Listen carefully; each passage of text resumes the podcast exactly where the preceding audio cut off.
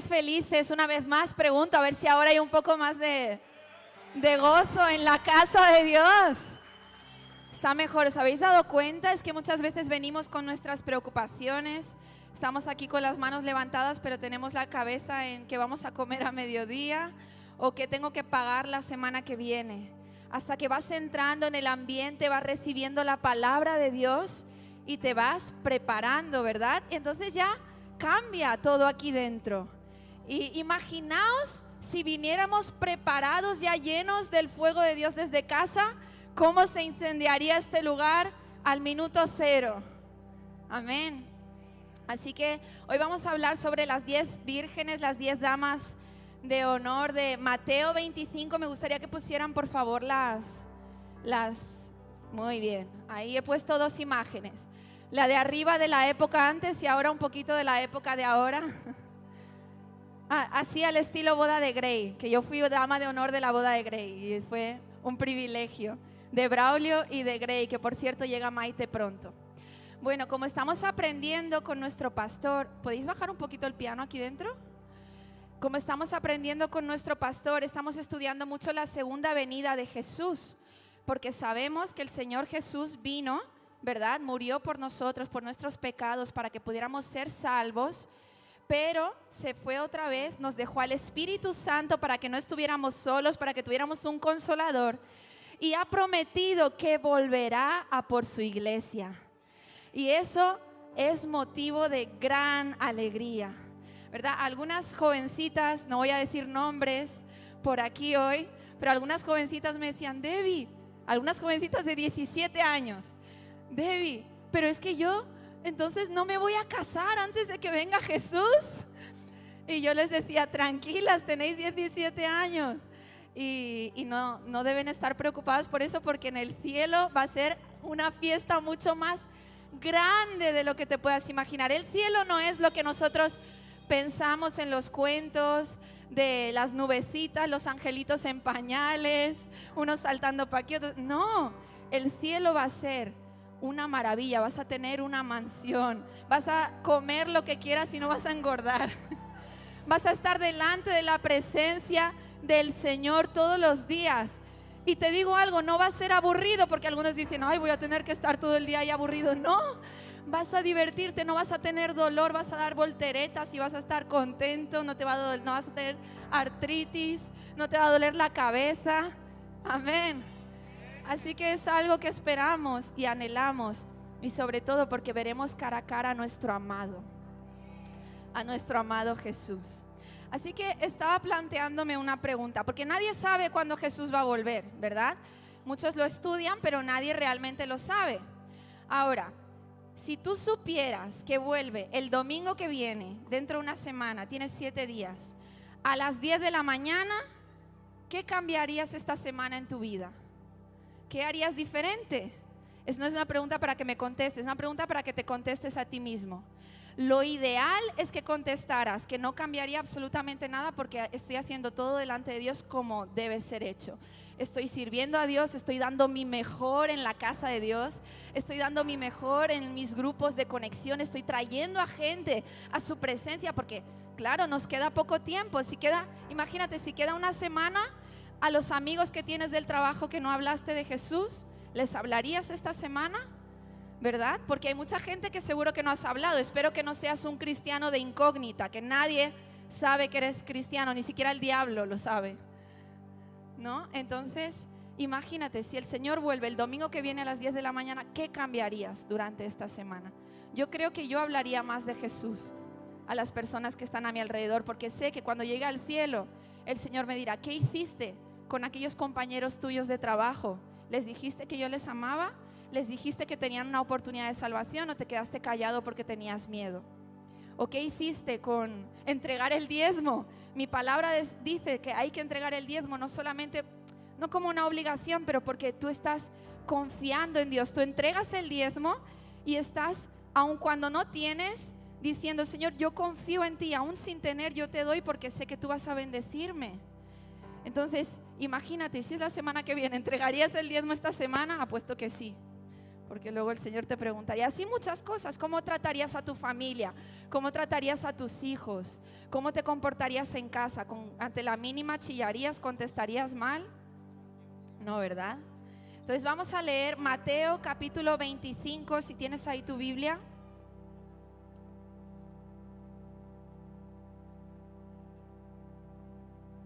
Amén. ¿Lo tenéis ya? Mateo capítulo 25, versículo 1. Lo voy a empezar a leer, ¿vale? Dice así, entonces el reino del cielo será como diez damas de honor que tomaron sus lámparas y salieron para encontrarse con el novio. Cinco de ellas eran necias, repite conmigo, necias. Y cinco sabias, repite, sabias.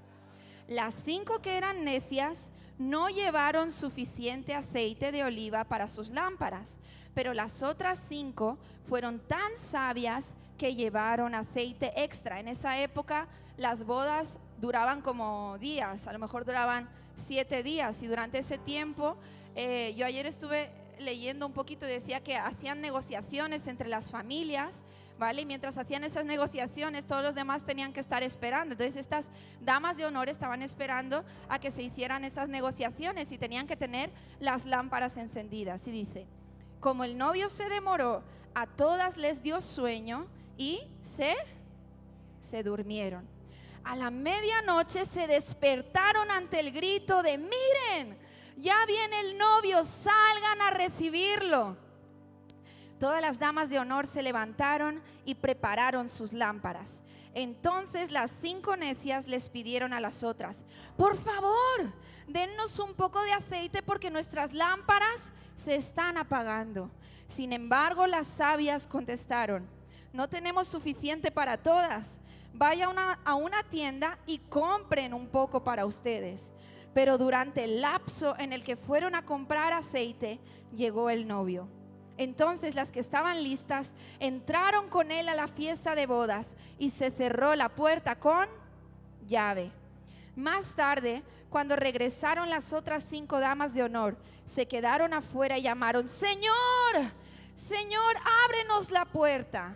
Él le respondió, créanme, no las conozco, así que ustedes también deben estar alerta, porque no saben el día ni la hora de mi regreso.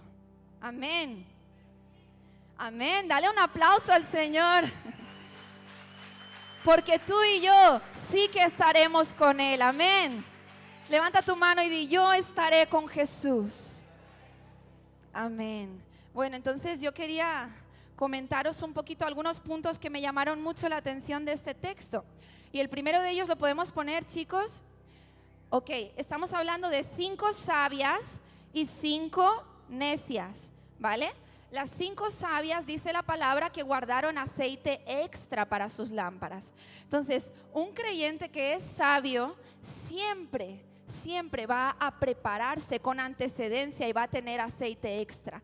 ¿Qué significa esto? Uno necio va a decir así, bueno, tengo nueve minutos desde mi casa al trabajo, voy a salir faltando nueve minutos de mi casa al trabajo.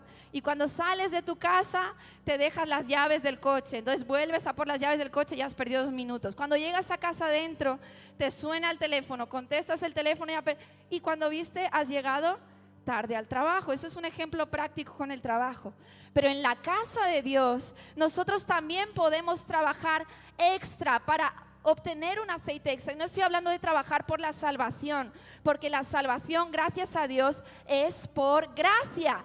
Es gratis porque Jesús pagó el precio. Pero hay algo que es la bendición por las decisiones que tú tomas en el día de hoy, que por eso sí tienes que luchar, porque si estás de brazos cruzados, en el día de mañana no vas a tener bendición.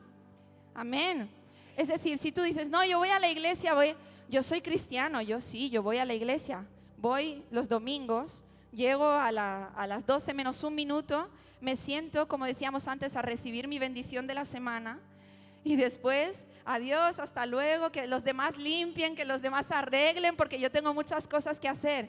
Eso es trabajar lo mínimo posible para sobrevivir. Una cosa es quien trabaja lo mínimo posible para sobrevivir y otra cosa es quien trabaja a tope porque sabe que va a necesitar el aceite extra, la presencia extra del Espíritu Santo en su vida para poder eh, vivir los desafíos que esta sociedad nos, nos pone delante. Entonces, no hagas lo mínimo. Es como el que estudia para un examen. Voy a estudiar lo mínimo para sacar un 5. Y es el que estudia para sacar un 10. El que estudia para sacar un 10 es el sabio, porque si luego las preguntas son muy difíciles, a lo mejor saca un 9 o un 8, pero el que estudia para el 5 acaba suspendiendo. ¿Verdad? Entonces, en el reino de Dios, yo te desafío a que trabajes a tope, porque aún estás a tiempo. Llegará un momento en el que no estaremos a tiempo, pero hoy todavía estamos a tiempo de servir al Señor con todas nuestras ganas. Y no dejes que lo haga otro arrebata tu bendición. Lo que tú hagas hoy va a repercutir en tu mañana. Lo que tú vivas hoy va a repercutir en tu mañana. Si tú trabajas hoy más, mañana serás más bendecido. Amén.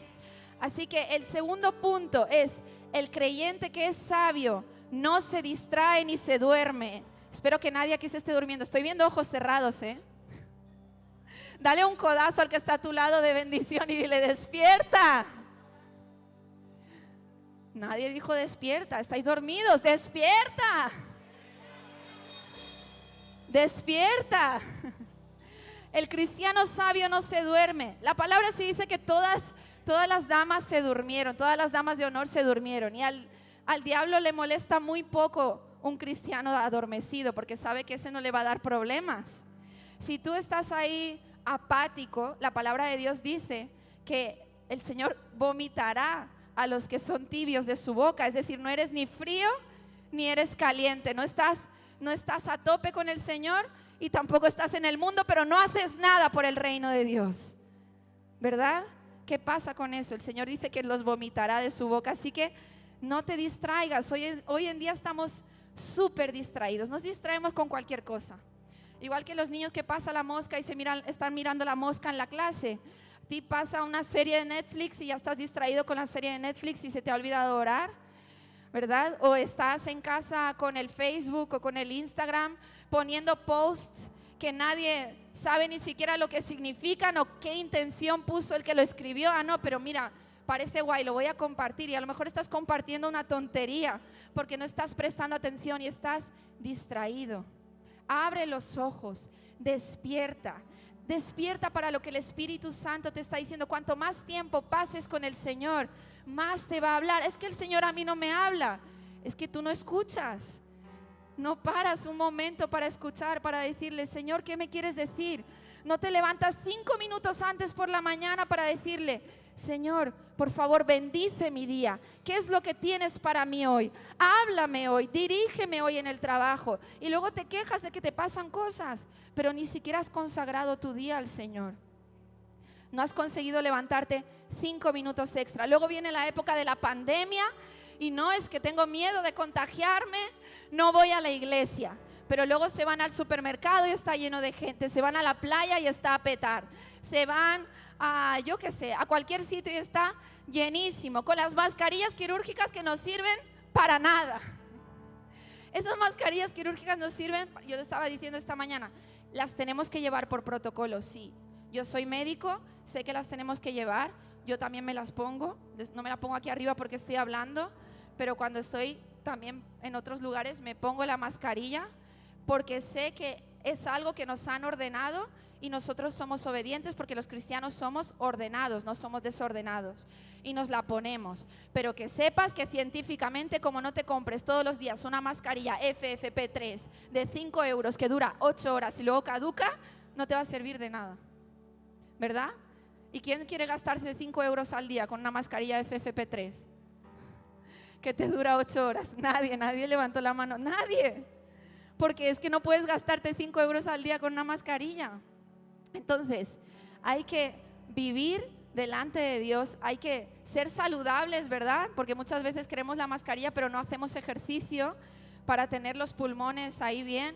La gente ahí fuera se pone la mascarilla, pero luego se la quita para fumar y sopla todo el aire para todo el mundo, para todo el vecindario. Y tú vas por ahí por la calle y respiras el aire del tabaco del de al lado.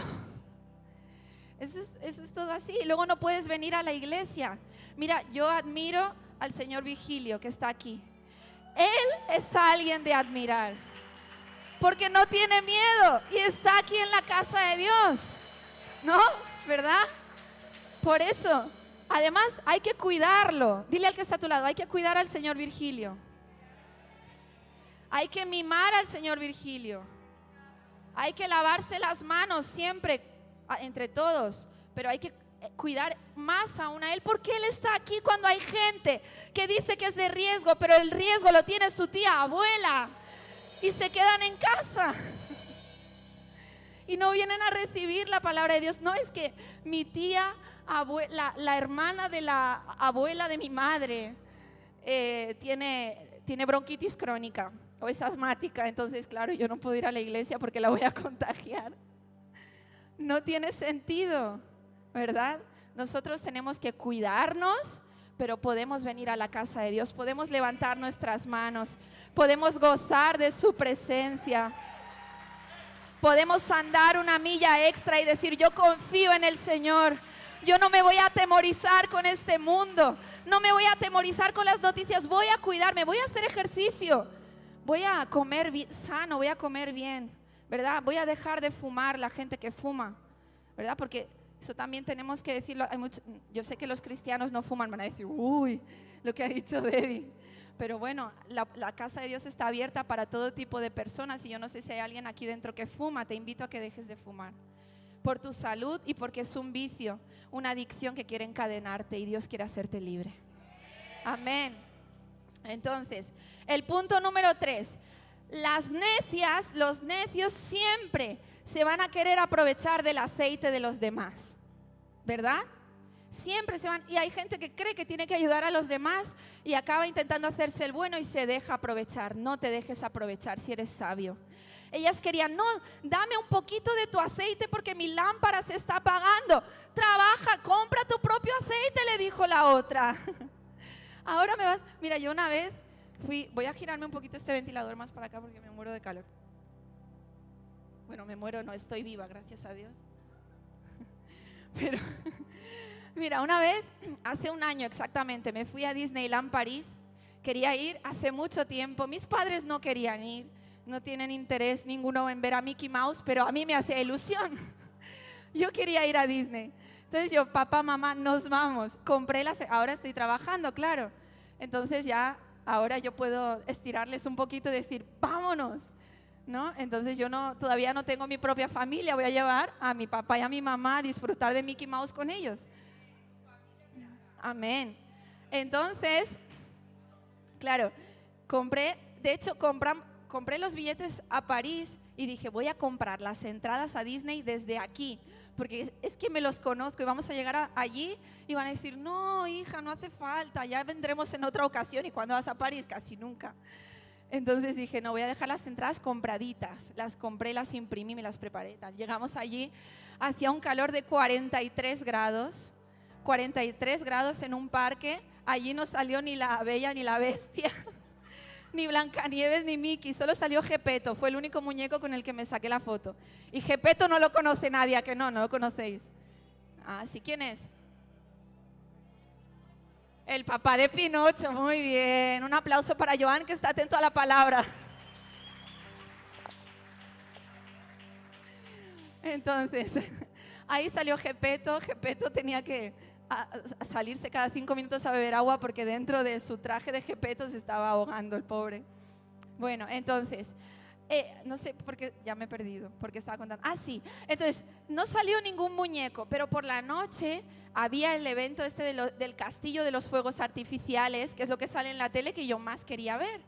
¿Y qué pasa? Eso es a las nueve de la noche, no, perdón, a las once de la noche. Es a las once de la noche hasta la medianoche, están como 30 o 40 minutos con fuegos artificiales detrás del castillo. Y eso sí que lo iban a hacer. Cancelaron todas las otras actividades, solo funcionaban las atracciones, pero sí que había castillo.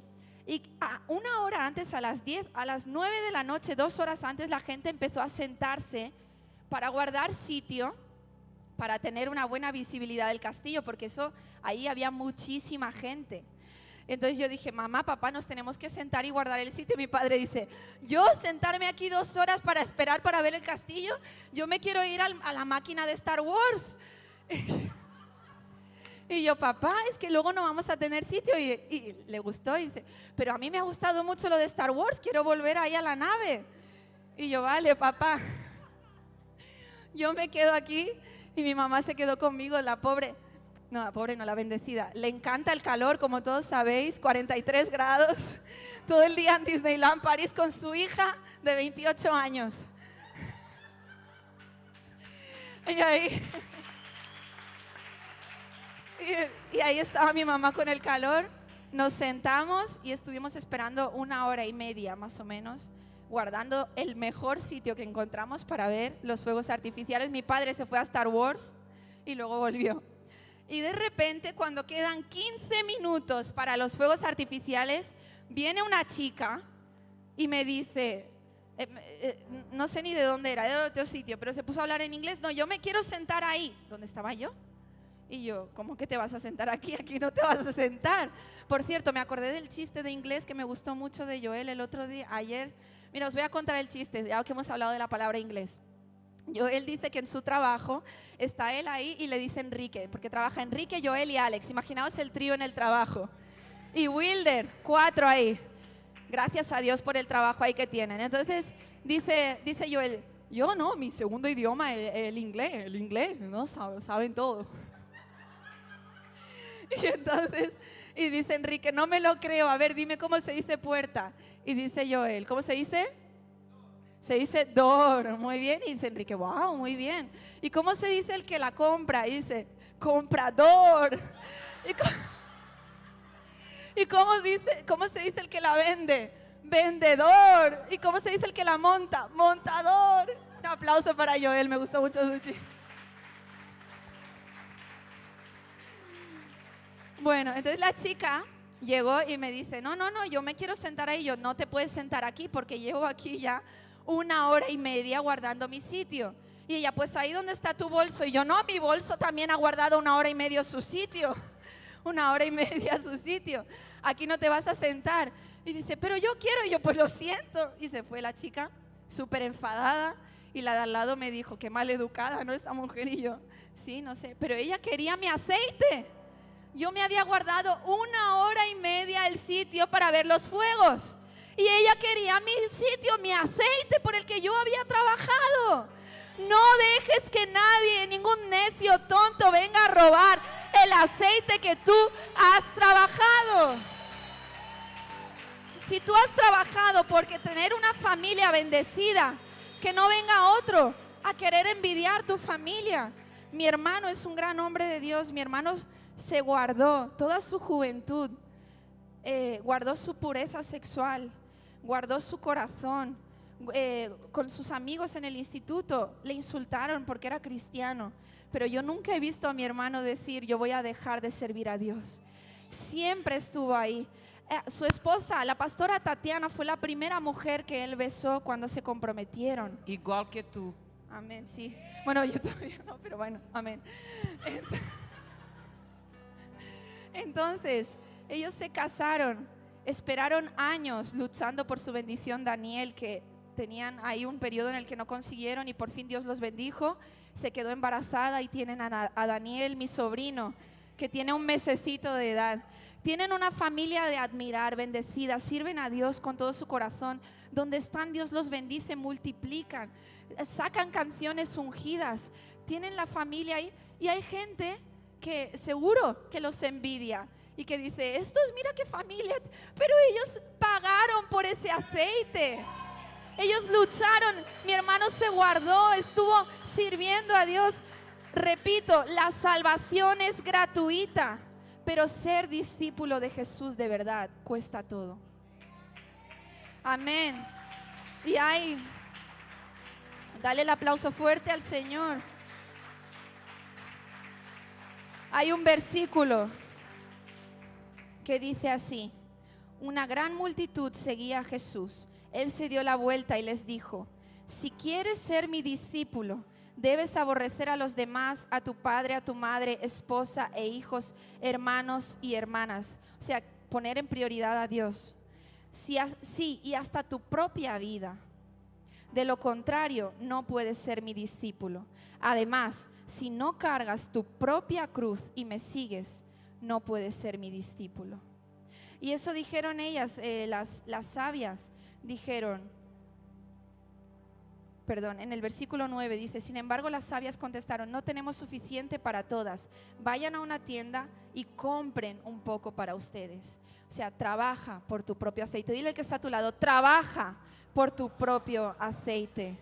Y aceite extra, no estés trabajando lo mínimo, trabaja extra para recibir la doble unción de Dios. Amén. Y el cuarto punto y el último, podemos ponerlo, es que el creyente sabio, las damas sabias, sabían que lo que tenían que hacer lo tenían que hacer hoy, o ayer más bien. Si tú eres sabio, eres un cristiano sabio, sabes que lo que tienes que hacer para el reino de Dios no lo puedes dejar para mañana. Tienes que hacerlo ya. Tienes que hacerlo hoy. Porque en el lapso de tiempo en el que las necias fueron a comprar el aceite, el novio llegó y ellas no entraron. Entonces en ese lapso de tiempo que tú dejas para mañana, puede ser que tu promesa llegue y tú la pierdas. Porque no estuviste haciendo lo que tenías que hacer cuando tenías que hacerlo, que es hoy o ayer. Así que esto es todo lo que yo quería decir hoy para, para la iglesia. Así que ponte de pie.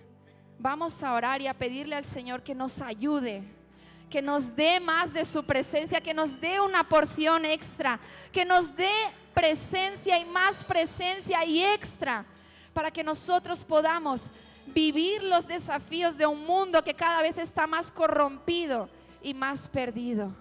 Pero Él quiere bendecirte. Dios quiere que seas feliz.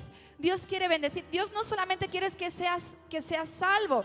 Él quiere darte la salvación. Pero Él quiere darte una vida en abundancia, una vida de bendiciones en la tierra y luego en el cielo. Y para eso tienes que comprometerte. Tienes que buscarle. Y además, cuando tú lo amas de verdad y recibes ese amor, jamás lo vas a hacer por obligación, lo vas a hacer porque vas a decir, Señor, estoy loca de amor por ti. Te amo con mi corazón entero. Quiero servirte con cada partícula que hay en mí, aunque me canse, aunque me duela, porque sé que mejor es estar un día en tu casa que cualquier día en cualquier otro lugar. Amén. Amén. Dale un aplauso al Señor. Vamos a orar. Levanta tus manos bien alto, apagamos las luces. Señor Jesús, bendice a cada persona que está aquí en esta mañana. Ayúdanos, Señor, a luchar por ese aceite extra, por esa presencia extra. Sabemos que nosotros en nosotros mismos no tenemos nada, somos polvo pero sabemos, Señor, que tú nos has llamado a por lo menos no ser personas apáticas, a no ser cristianos mediocres, a ser gente que sabe quién es, tiene identidad, tiene una determinación y va a llegar a un futuro brillante. Porque tú tienes algo brillante para cada persona que está aquí dentro, Señor. Gracias. Pero ayúdanos a abrir los ojos, a no vivir, Señor, de cualquier forma, a servirte con lo que tenemos, Señor David, el rey David, servía con las ovejas en el campo, todos se habían olvidado de él, estaba escondido, pero tú lo veías, Jesús. Y tú ves a cada uno de los que sirven en esta casa todos los días. Tú los ves, Señor, y tú vas a recompensar porque tu palabra dice que tú nos ves en los secretos, Señor. Tú ves el secreto de cada uno de los que están aquí. Te pido, Señor, que enciendas una llama dentro de mí te pido, Señor, que enciendas una llama dentro de cada persona que está aquí. Una llama, Señor, de tu amor que arda, que ni las muchas aguas de este mundo puedan apagar. Y que no pueda, Señor, ser consumida. Porque esa llama es tu amor, Señor. Que podamos contagiar a los demás. Y yo quería invitar aquí, en este momento, si tú nunca has dicho, Señor Jesús, entra en mi corazón sé el Señor de mi vida. Si tú nunca has confesado a Jesús como tu Señor, Él quiere ser tu Señor en este día, pero Él quiere que tú quieras también. Él quiere salvarte. Él quiere darte vida eterna. Él murió por tus pecados. Y también Él quiere darte vida abundante aquí en la tierra. Quiere quitar tu opresión, quiere quitar tu depresión, quiere quitar tu ansiedad. Y quiere traer paz a tu corazón. Y si ese es tu caso, ven aquí delante y vamos a orar por ti. Y también, por otro lado, si tú quieres tomar el compromiso a partir de hoy de ser un, un- un sabio que busca ese aceite extra. También pasa aquí delante, nuestros pastores van a orar por ti. No pierdas la oportunidad, porque todos, todos un día iremos a la gloria, pero mientras estemos aquí, debemos seguir perseverantes luchando el Señor te va a bendecir. Si es así, Aleluya. pasa aquí delante en el nombre de Llegó ahora de se levantar, abrir a boca para profetizar. Y vento